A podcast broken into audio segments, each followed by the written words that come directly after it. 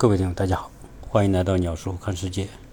呃，可能大家会觉得我好像有气无力啊，确实今天一天都在外面跑，非常的疲惫啊。但是节目呢，前面有听友跟我说，你都拖更好几天了啊。其实我非常感谢大家对我的信信任啊，也也是一种依赖吧。所以我呢，啊，虽然回来很晚啊，现在已经十一点多了。快十二点了，但是我还是决定做一期节目吧，也不想把这个间隔跨得太大。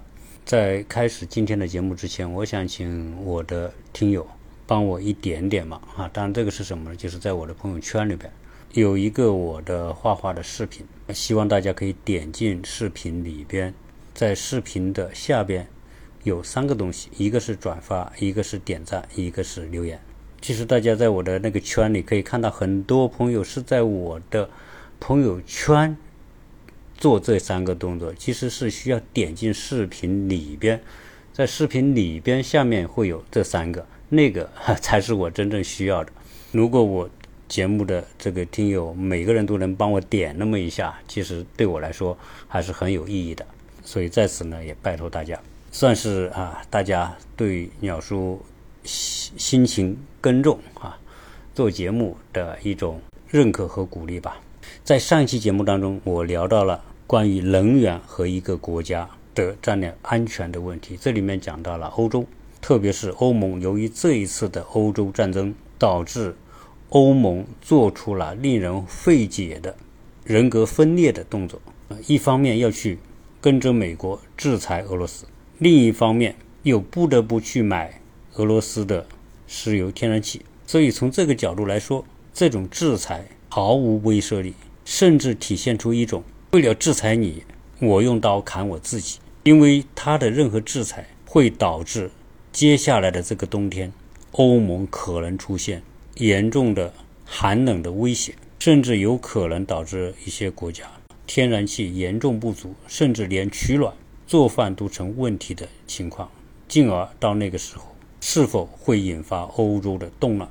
那说到这里，其实我很自然的要联想到一个问题，就是历史上的俄国，其实不仅一次面临着强大敌国的威胁，除了这一次西方、北约、欧盟围堵俄罗斯，其实在历史上，拿破仑帝国的时候也想要征服俄罗斯，在希特勒时候也曾经孤注一掷要打败苏联，在历史上的那两次。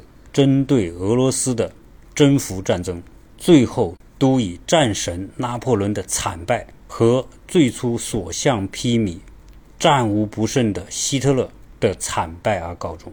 人们今天说俄罗斯是战斗民族，当然和历史上的俄罗斯在欧洲战场上跟其他的西方列强不断的征战、争夺领土，以及参与一战和二战，很多时候俄罗斯在历史上是屡战屡败。然后屡败屡战，所以它是一个经历了很多战斗的民族。所以，对俄罗斯“战斗民族”这个词的解释，并不是说它是一个战无不胜的民族。在俄罗斯的历史上，跟西方列强的争霸，其实他是打过很多败仗的，只是他不说而已。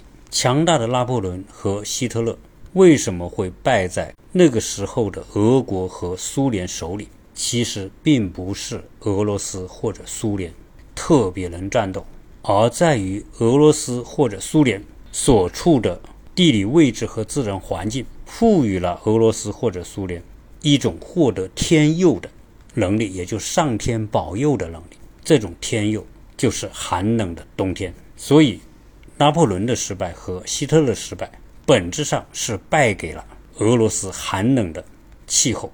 如果俄罗斯不是一个极其寒冷的地方，冬天动不动就是零下三十度、五十度，其实拿破仑或者是希特勒未必会失败。所以今天这期节目，我想结合历史上的拿破仑和希特勒来聊一聊这一次北约对俄罗斯的围堵，上天这个寒冷的冬天会不会再一次的站在俄罗斯的身后？说到这里，其实很多听友都知道我想聊什么话题了。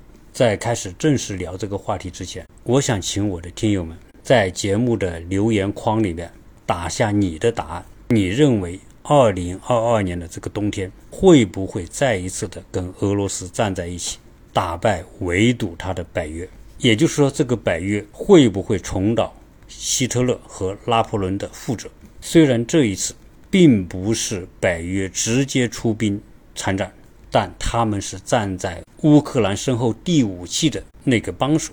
如果今年的冬天到来，北约和欧盟国家得不到足够的石油天然气，那欧盟对于俄罗斯的制裁会不会反过来成为？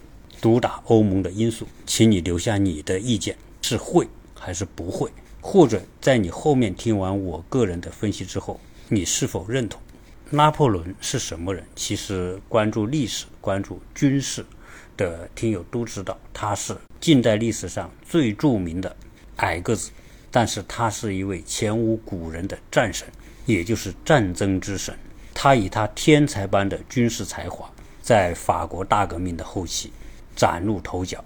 作为一个科西嘉人，早年参加军事学院学的是炮兵，后来成为炮兵指挥官，在镇压保皇党护庇过程当中立下战功，后来成为法军的统帅，远征埃及，同时在欧洲战场上屡屡打败周边的围攻法国的那些国家，包括什么意大利、奥地利、普鲁士和英国，最后以他崇高的威望在。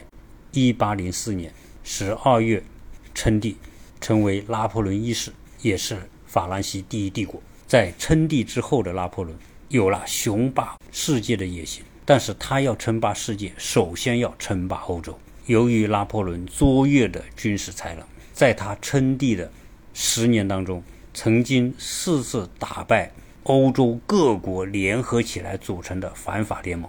当初欧洲的主要国家。包括英国、普鲁士、意大利、奥地利、西班牙，所有的国家联合起来都不是拿破仑的对手。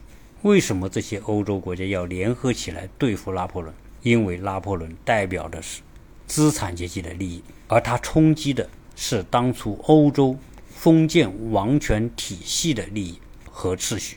因此，所有的欧洲封建体制下的首脑们就组成反法联盟，要灭掉拿破仑。但是，拿破仑实在过于强大，在欧洲大陆取得了空前的胜利，几乎占领了整个意大利、德意志地区，控制了意大利和西班牙许多的小国，那自然不在话下，都成为拿破仑统治下的广阔版图当中的一部分。他的那些家人、弟弟、妹妹、侄子，总之跟他有亲戚关系的，都可以获得机会，成为被占领国家的国王。所以，拿破仑时代其实是一个典型的家天下的时代。那个时候的拿破仑几乎是如有神助，无所不能。其实，你要去看拿破仑传记，看他在欧洲战场的征战，其实我觉得我几乎不能想象，在一个没有汽车、飞机、火车的年代，靠着两条腿，靠着马匹、牛车，在大规模的战争当中，如何实现？大跨度的机动作战，你去想想，欧洲其实地图上看起来不大，但是欧洲那么多的国家组合在一起也好几百万平方公里。拿破仑的军队动辄几十万人，要从西欧地区跨越整个欧洲，甚至翻过阿尔卑斯山，需要多强的组织能力以及战时的物资运输保障能力，才能够实现那种动辄。几万、几十万军队的机动作战，而那个时候没有电话，没有电报，通信靠什么？仍然是靠人骑马传递信件，而且靠着马匹和人的两条腿，踏上了征服遥远的俄国之路。那种难度会有多大？其实我真的没法想象。有时候我们可以看那个时候拿破仑征战的电影，但那只是电影而已。你要想想。上千公里那么遥远的路途，远距离作战怎么做？这是令人难以想象的事情。拿破仑在他最强盛的时候，打败了所有反法联盟对他的围攻，西边只差一个英国在海上苦苦支撑，而东边只有遥远的俄罗斯没有臣服。由于拿破仑的海军敌不过英国的海军，所以拿破仑知道他没有办法跨过英吉利海峡。征服当时的英国，因为没办法，你打不过别人，别人的海军力量就是强，所以拿破仑只能放下西边的英国，把注意力转向俄罗斯。那个时候的俄罗斯面积虽然很大，人也多，但是俄罗斯非常的落后，综合实力也很弱，军队也谈不上强大。所以那个时候，拿破仑面临着西边的英国和东边的俄罗斯，到底先打哪一个的问题。最后权衡再三，他决定先收拾俄罗斯。如果东边的俄罗斯一旦被他收拾，西边的英国最终将不战而降。当然，这个想法就埋下了拿破仑失败的根源。当然，历史没法假设，虽然没法假设，但是我们还是可以来假设。假设当初的拿破仑。在征服整个欧洲之后，不打俄罗斯，其实俄罗斯也绝没有能力凭他的一国之力西进打败拿破仑，最少是没有这么快。也就意味着拿破仑帝国绝对不可能在1815年经由滑铁卢之战而退出历史舞台，这个时间有可能延续十年、二十年。因为拿破仑在宣布退位的时候，其实也才四十多岁，他称帝的时候三十多岁，所以如果拿破仑不进攻俄罗斯，其实欧洲的近代历史必然会重写，这将影响人类近代历史的进程。当然，这仅仅是假设了。从一八一一年开始，拿破仑就开始进行各方面的准备来进攻俄罗斯。为了减少来自于普鲁士和奥地利的威胁，法国分别同普鲁士和奥地利结成了短暂的军事同盟，而法国同时要求他的其他附庸国为他征战俄罗斯而出力。因此，拿破仑很快就集结了空前强大的军队，包括征集军队，由他控制的欧洲各个民族所组成的军队数量高达一百二十万人。其实说到这里，大家不得不佩服拿破仑，不仅是军事天才，也是国家治理的能手。他征服那么多的欧洲地方，对他们进行了大范围的改革，特别是在社会制度、以民生问题上，拿破仑对于当地的民众都是做出了贡献的。很多被征服国家的人对拿破仑是很崇拜的，也正因为这种崇拜，他才能够。从他被征服的附属国征集到军队，而且在1815年，拿破仑第一次被流放，后来偷偷的潜回法国之后，原路的各国的民众对于拿破仑的回归是报以热烈的欢迎和拥护，所以他从法国一登陆开始，就有大量的人追随他，参加他的军队。很快的又重新组织了一支军队。当然，后来运气不好，在拿破仑重整军队之后，跟第五次反法联盟在滑铁卢的决战当中，由于不同军团的配合的失误，导致了他再一次失败，最后也不得不再一次宣布退位。面对拿破仑所组建的强大的武装力量，俄国也并没有坐以待毙。在一八一二年的四月份。俄国和当时的瑞典结盟，结盟的目的就是要对付法国，并且也将当时西边的英国拉拢到了俄国和瑞典的联盟当中。在拿破仑一切准备就绪之后，在一八一二年的六月二十四号，拿破仑御驾亲征，集结六十一万大军，兵分三路对俄罗斯不宣而战，发起了进攻俄国的战争。这一次的出征规模可谓在欧洲近代史上空前。拿破仑势在必得，他除了是军队的总指挥外，还亲自具体指挥了中路的进攻。这个时候大家要留意一下，他对俄国发动进攻的时间是六月二十四号。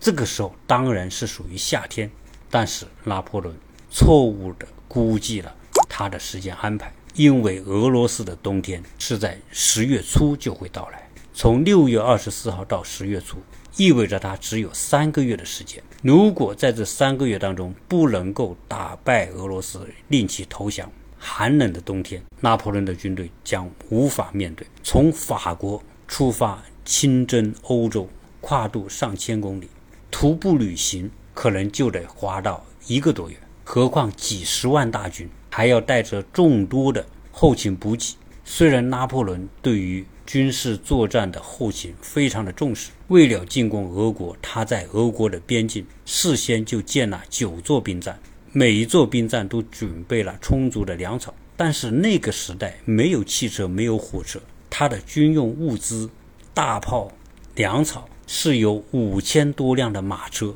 和两千四百辆的牛车作为运输动力。此外，还动用了二十万头的骡马，也就是骡子和马。那这些牛、马和骡子可是一个动物，它在这个运输的过程当中是需要消耗大量的粮草和饲料。就动物的消耗这一项，在行军途中就大概要消耗掉它的所有物资的三分之一。由于俄国实在太遥远，导致它后来的粮草就会显得不足。因为在历史上，拿破仑没有先人的相应的战争可以借鉴。拿破仑是破天荒第一次大规模的几十万军队远征俄罗斯，所以有很多东西他是没有前车之鉴。除了粮草和后勤补给之外，第二个他没有预料到的就是俄罗斯的天气。六月二十四号其实正是夏季，俄罗斯是一个多雨的季节。在那个时候，大规模的军队拖着牛车、马车、大炮，在下雨天没有柏油马路和水泥马路，走的是泥路。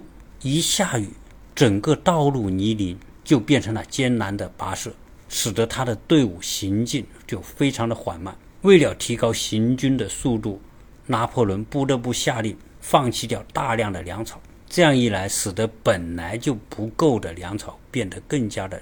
捉针见肘，因此使得拿破仑的军队在到达俄国的军事要地维尔纳之前，法军已经损失了两万匹战马。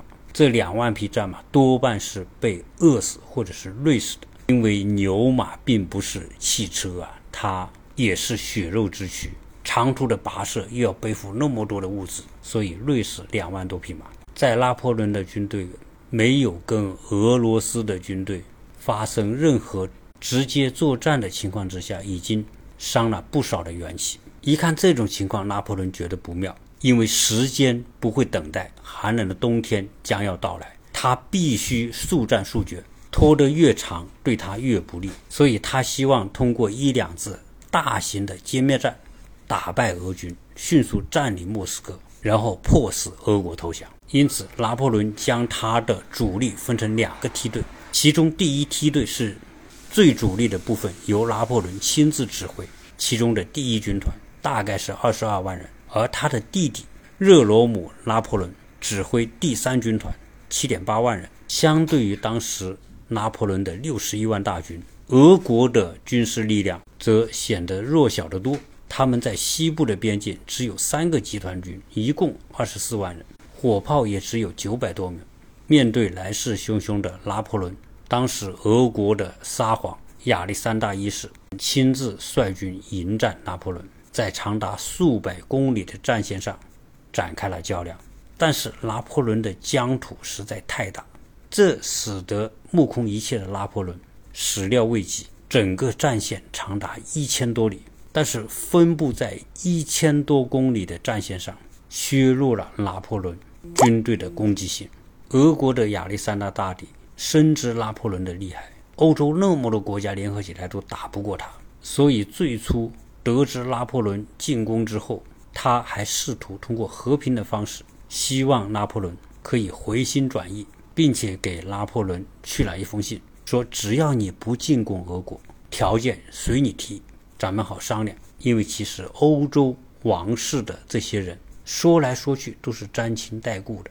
因为在近代的欧洲，王室通婚是极其普遍的，大家都有血缘关系，说来说去，大家也是表兄表妹，各种亲戚。但是这个时候的拿破仑已经把征服俄国作为他最大的目标，因此拒绝了亚历山大的和谈要求，继续大军挺进。俄军一看实在不是拿破仑的对手，他的军队只有向后撤。俄军新线的第一军团放弃了战略要地维尔纳，撤回德里萨兵营，从而使得他与西线第二军团之间的距离扩大到了两百公里。于是拿破仑瞅准机会，趁虚而入，占领了明斯克，从而形成了对俄军的围歼之势，以便对俄军实施各个击破。但是由于拿破仑的后勤补给出了问题，再加上对俄国当地的天气不适应，他的军队并没有表现出原来的那么强大的战斗力。在盛夏的时候，俄罗斯作为大陆性气候。非常的炎热，而法军也没有帐篷，热得要死，又睡不好，又缺食少水，很多士兵处于极端疲惫当中，这导致法国军队士气低落，甚至有很多人开始开小差了。这个仗没法打，条件这么艰苦，连口水都没得喝。所以在这个过程当中，法军逃亡和死亡的人数甚至高达十五万人，当然其中还有很多的马匹也死掉了。导致法军的纪律涣散，为了弄吃的、弄喝的，到处抢劫，影响极坏。一个没有纪律的军队肯定是没有战斗力的。眼看着自己的部队就要崩溃，所以拿破仑不得不在七月二十九号下令停止进攻，休整了一个星期。这一休整当然给了俄军极好的喘息机会。结果在八月初，最初由于害怕与拿破仑直接。对阵的俄军第一、第二集团军开始由撤退转转为反攻，善于穿插分割敌方部队的拿破仑，这个时候抓准机会将俄军分割成几块，结果俄军的反攻不但没有达到目的，反而被法军的切割和围攻所打败。在这种危机时刻，沙皇亚历山大任命任命老将图库佐夫。作为俄军总司令，为了阻止拿破仑进攻莫斯科，在距莫斯科一百二十五公里处建立了一个防御阵地。但是，俄军的防御阵地没有能够阻止法军的进攻。到了九月七号，俄军已经退到莫斯科的郊区。虽然这个时候的拿破仑军队由于长途跋涉，缺少食物和粮草，使得他的许多的军队失去了战斗力。但是在与俄军的决战当中，法军仍然取得了胜利。虽然他自己伤亡极大。到了九月十三号，俄军知道挡不住拿破仑的进攻，因此他们决定主动撤退，并且放弃莫斯科，撤走在莫斯科的居民以及所有能用的物资，留下一座空城，并且一把大火烧了莫斯科。因此，拿破仑虽然攻入了莫斯科，但是发现了一座。一片火海的城市。本来拿破仑希望在进入莫斯科之后，可以获得大量的补给，好好的休整自己的军队，补充他的战斗力，为下一步进攻俄军做准备。但是此时虽然拿下了莫斯科，但是拿破仑一无所获，在莫斯科城内一个俄军的士兵都没有见到，更别说去消灭俄军。所有的法国。士兵进入莫斯科之后，只有一个任务，就是扑火。尽管如此，这个莫斯科的大火还是烧了四天四夜，直到九月十八号扑灭完，这个莫斯科也烧得差不多了，几乎成为一片废墟。撤退的俄罗斯军队这个时候调整了部署，补充了粮草和军队，为下一步的反攻做准备。但是这个时候大家要注意，这个时间已经到了九月十八号。再过半个月，俄罗斯就要进入寒冷的冬天。由于俄军撤走，拿破仑找不到攻击的对象，他知道大事不好，因为冬天一来，法军肯定撑不过去。因此，他曾主动向俄皇亚历山大提出：“我们不打了，我们停战。”这时候，沙皇亚历山大没有搭理他，因为他要等待的就是冬天的到来。所以，拿破仑没有得到。亚历山大的回应，他只能硬着头皮打下去。那么紧接着问题也就来了，俄罗斯一进入九月之后，就到了冬天。但是俄罗斯的冬天极其的短暂，九月底许多地方就开始下雪，到了十月份就开始了冰天雪地，大雪纷飞。法国士兵他要的是速战速决，根本没有带够御寒的冬衣，零下几十度，连棉衣都没有。而法国军团的这些士兵很多来自于是欧洲被征服的各个国家，而且很多可能是来自于地中海沿岸的阳光地带。这些人根本没有经历过如此寒冷的冬天，在这种处境之下，拿破仑所拼凑出来的这些军队很快就失去了战斗力。由于法军的长驱直入，在俄罗斯的腹地，法军的补给线根本没有办法得到保障，有一点补给也会受到俄罗斯军队的侵扰，因此棉衣和粮草根本就供应不上。到了十月十九号。拿破仑实在挺不住，只好下令军队沿着南方向西撤退，想先搞一点粮草来填填肚子。因为南方相对气候温和一点，可能有助于稳定他的军队。在19世纪初期，那个时候还是相当的落后。法国军队的军服的扣子多半都是用锡做成的。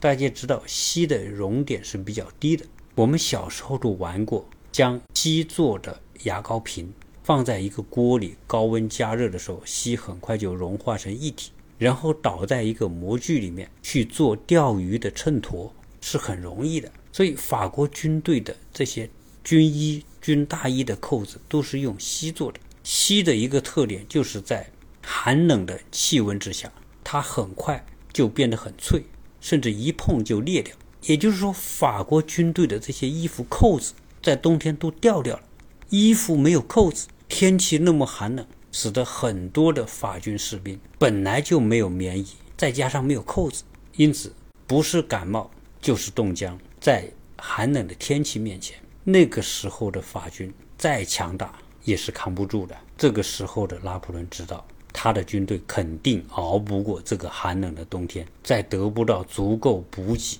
和御寒大衣的前提之下。别说跟俄军打仗，就是不被冻死已经是万幸。所以他下令他的军队撤退。其实他一撤退，他的军队的战斗力已经失去了一大半。而对于俄国人则不一样，由于俄国人常年习惯于这种寒冷的冬天，他们当初撤出莫斯科，但是所有的物资都带走，因此俄军的物资和粮草供应比法军要强得多得多。面对撤退的法军，俄军展开了持续的攻击和侵扰，但是就是不跟法军正面决战。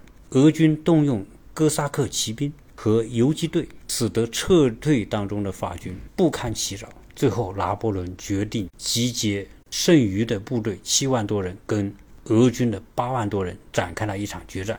这场决战双方打成了平局。从十月到十一月。随着严寒的天气到来，俄罗斯的军队开始主动寻求跟法军的决战。这个时候，俄罗斯军队越打越勇，而法军在严寒当中逐渐失去了战斗力。每一次的决战都导致法军巨大的损失和人员的伤亡。这个时候，攻守双方发生了转变。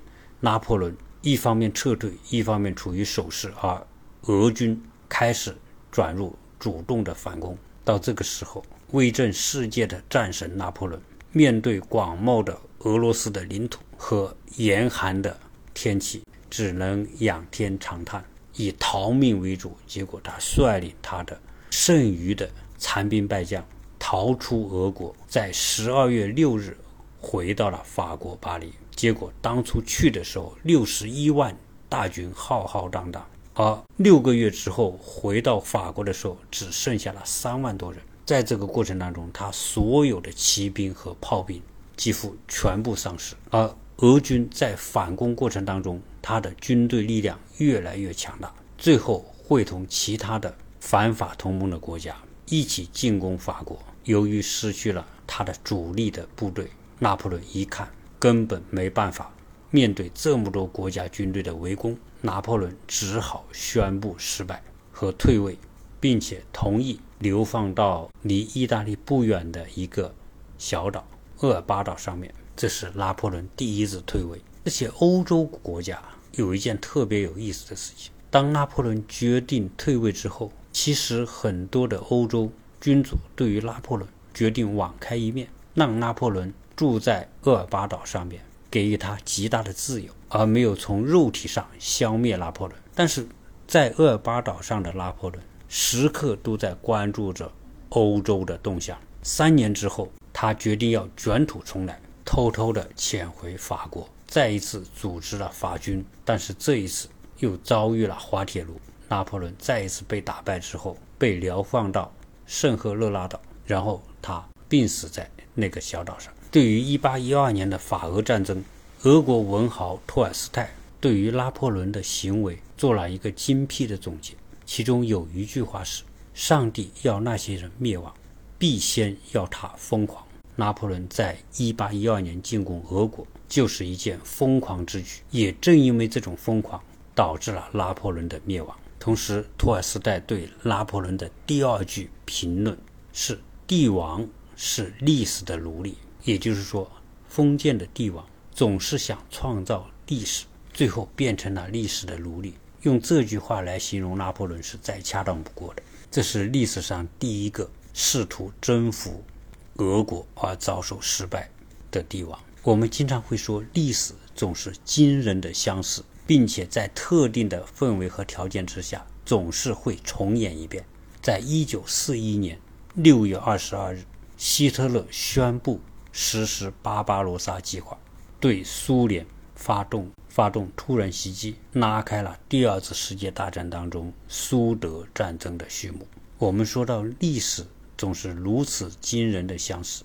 拿破仑进攻苏联的时间是六月二十四号，而希特勒进攻苏联的时间是六月二十二号，几乎与拿破仑进攻俄国的时间相同，其实只差两天。我们看到拿破仑进攻俄国，除了法国的军队之外，他还征集了他的那些附庸国的军队一起参战。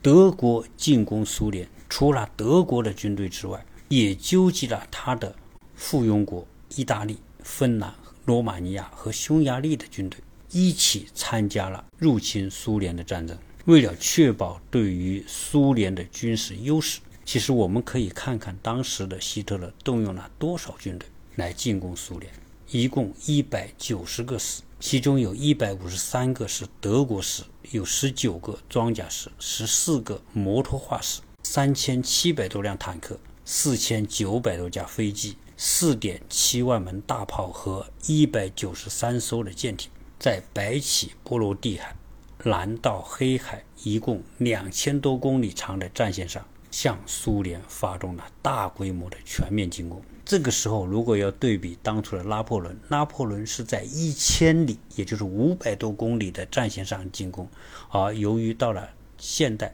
希特勒组建了大规模的机动部队，使得他的战线可以拉开到两千多公里。希特勒进攻苏联，他非常明确要采取闪电战，在六个星期到两个月的时间之内打败苏联，在严寒的冬天到来之前。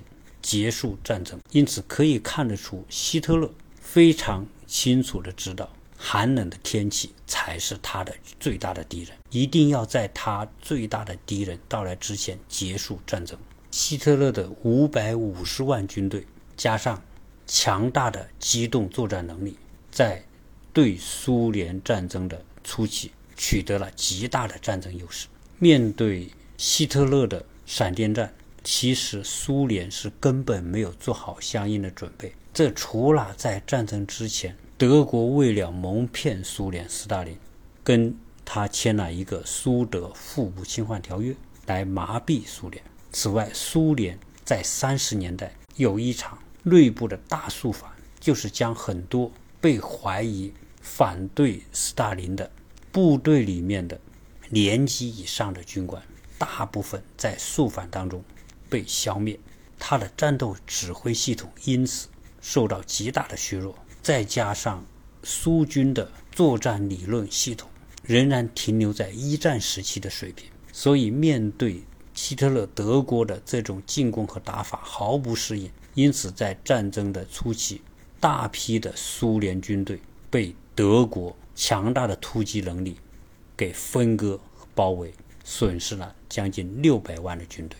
当然，这些损失包括大量的被俘部队。作为独裁者的希特勒，在整个对苏战争当中，导演只有一个，就是希特勒。他其他的将军和元帅都是执行者。希特勒把他的进攻重心放在列宁格勒、乌克兰以及高加索石油产区。对这几个目标的进攻，一方面通过进攻列宁格勒，可以打击苏联军民的士气，瓦解他们的斗志；如果能够占领乌克兰地区，则可以获得大量的粮食，从而使得军队获得大量的军粮补给，增强他的持久作战的能力。如果德军拿下高加索地区，则可以获得源源不断的石油，解决俄军的。机动化部队所需要的能源，通过获得这些粮食和能源的补给接力，维持德军的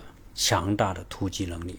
对于希特勒的作战计划，其实德军的高级将领当中是有人提出不同意见的。其中一个代表就是德军的古德里安，他认为德军的首要目标是要拿下莫斯科，将苏军一分为二。借助莫斯科的有利的位置和它发达的交通网，占领苏联最重要的工业基地。如果德军攻占了莫斯科，他的飞机就能够从莫斯科起飞，去摧毁苏联在乌拉尔山区的最主要的工业基地。当苏联失去它的工业制造基地的时候，德国就可以彻底的击败苏联。如果当初希特勒，采纳了古德里安的作战计划，有可能苏德战争的进程将要重写。到了1941年8月，在争论了一个月之后，希特勒还是决定实施他的作战目标：北线进攻列宁格勒，南线进攻基辅，就是今天的乌克兰，并且在这个过程当中围歼了苏联上百万的部队。这个时候的希特勒已经得意忘形，但是他已经失去了。进攻莫斯科的最佳时机，因为那个时候的莫斯科只有二十多万军队，但是到了十月份，保护鄂莫斯科的苏联军队已经增加到了一百二十五万人。如果当初德军的上百万军队要进攻莫斯科，二十万的苏联军队是绝对不是德军的对手。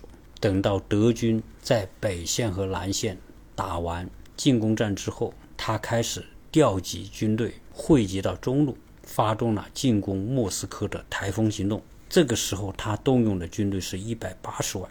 但是这个时候，时间已经到了十月二号。由于雨季的到来，德军面临泥泞的道路，他的机械化部队也是进展缓慢。到了十一月份，苏联的冬天已经到来。希特勒要在十月份占领苏联的计划已经破灭。此时，他不得不面临一个。可怕的敌人就是俄罗斯。严寒的冬天，在希特勒的军队进攻莫斯科的过程当中，零下几十度的气温使得德军的装甲部队也是前进受阻。当他逼近莫斯科的时候，希特勒认为他们攻占莫斯科已成定局。在这样一个关键的时刻，一个情报救了苏联一命。这份情报就是来自于苏联驻日本东京的间谍。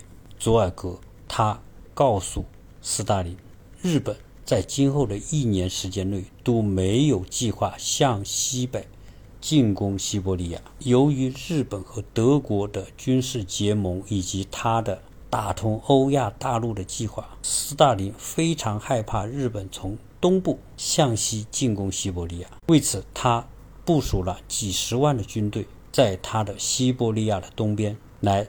防止日本的进攻。当斯大林得到那一份可贵的情报之后，断然将他在东边的几十万军队火速拉回到莫斯科，参与莫斯科保卫战。这个时候的希特勒的军队虽然能够看到克里姆林宫的屋顶，但是他连拿破仑的那种。进入到莫斯科的机会都没有。严寒的冬天同样使得希特勒的军队失去了战斗力。其实我们看过很多关于苏德战争，特别是莫斯科保卫战的电影。在十一月份的时候，莫斯科的气温已经是零下三四十度。由于德国士兵根本没有充足的防寒准备，没有足够厚的大衣，在严寒之下，他们的坦克、汽车。的汽油全部凝固，根本打不着火，甚至他们的枪的枪栓都拉不动。在严寒的冬天面前，德国的军队很快失去了战斗力，而守卫莫斯科的苏联军队在得到来自于东部的几十万军队的支援，加上苏联军队非常习惯于寒冷的冬天的气候，因此他们的战斗力并没有受到影响。因此，到了十二月五号，守卫莫斯科的苏联军队开始对德军发动全面反攻。导致了德国军队的全面溃退。莫斯科保卫战是德军自进攻苏联以来第一次大规模的失败。这一次的溃败成为苏德战场的转折点。从此之后，苏联军队转入反攻，而德军在极其严寒的天气之下，不得不转于防守和撤退。最后，德国军队。在苏联强大的反攻之下，遭受了1812年拿破仑败退的那一幕。由于德国面临东西两线作战，加上大量的战争的消耗，德国根本陷入到了被动。加上英美在西线通过诺曼底登陆开辟第二战场，最后德国的失败就已成定局。所以从拿破仑。和希特勒对俄国和苏联的进攻，其实他们上演的一幕是历史的重演，而且经历都极其的相似。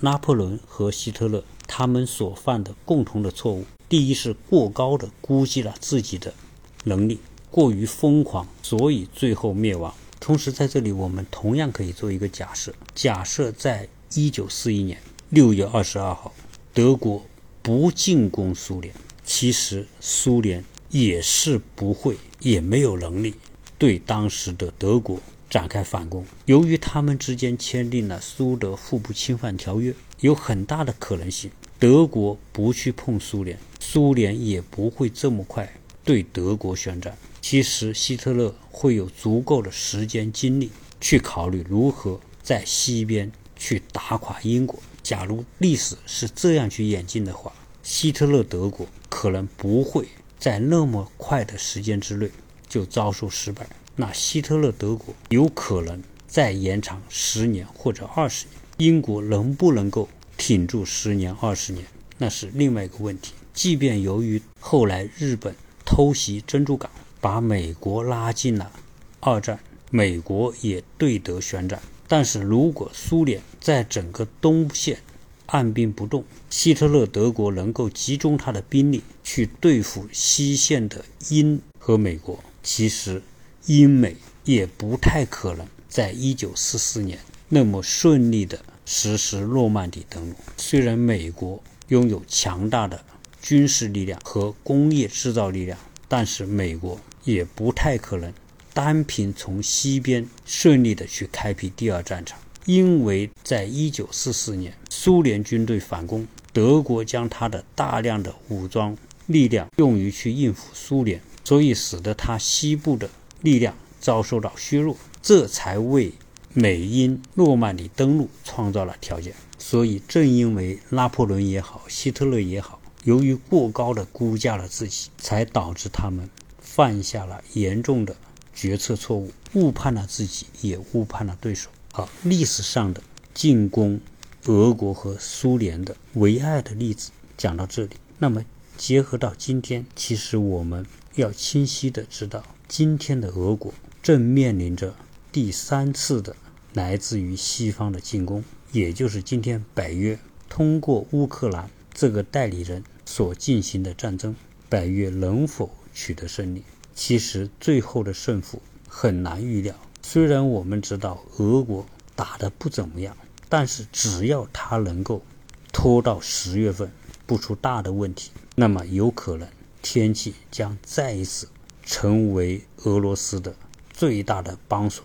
只要挺到冬天，如果欧盟得不到足够的石油和天然气的补给，欧盟将不攻自乱。欧盟的乱将导致北约内部一致性的瓦解。那么今天所看到的以美为首的北约对俄的围攻的力量将遭受到极大的削弱。当冬天欧盟的人们没有足够的天然气来取暖，生活陷入困境，居住环境陷入寒冷，那么这一场的对俄罗斯的围攻将不攻自破，从而再一次上演攻俄必败的那一幕。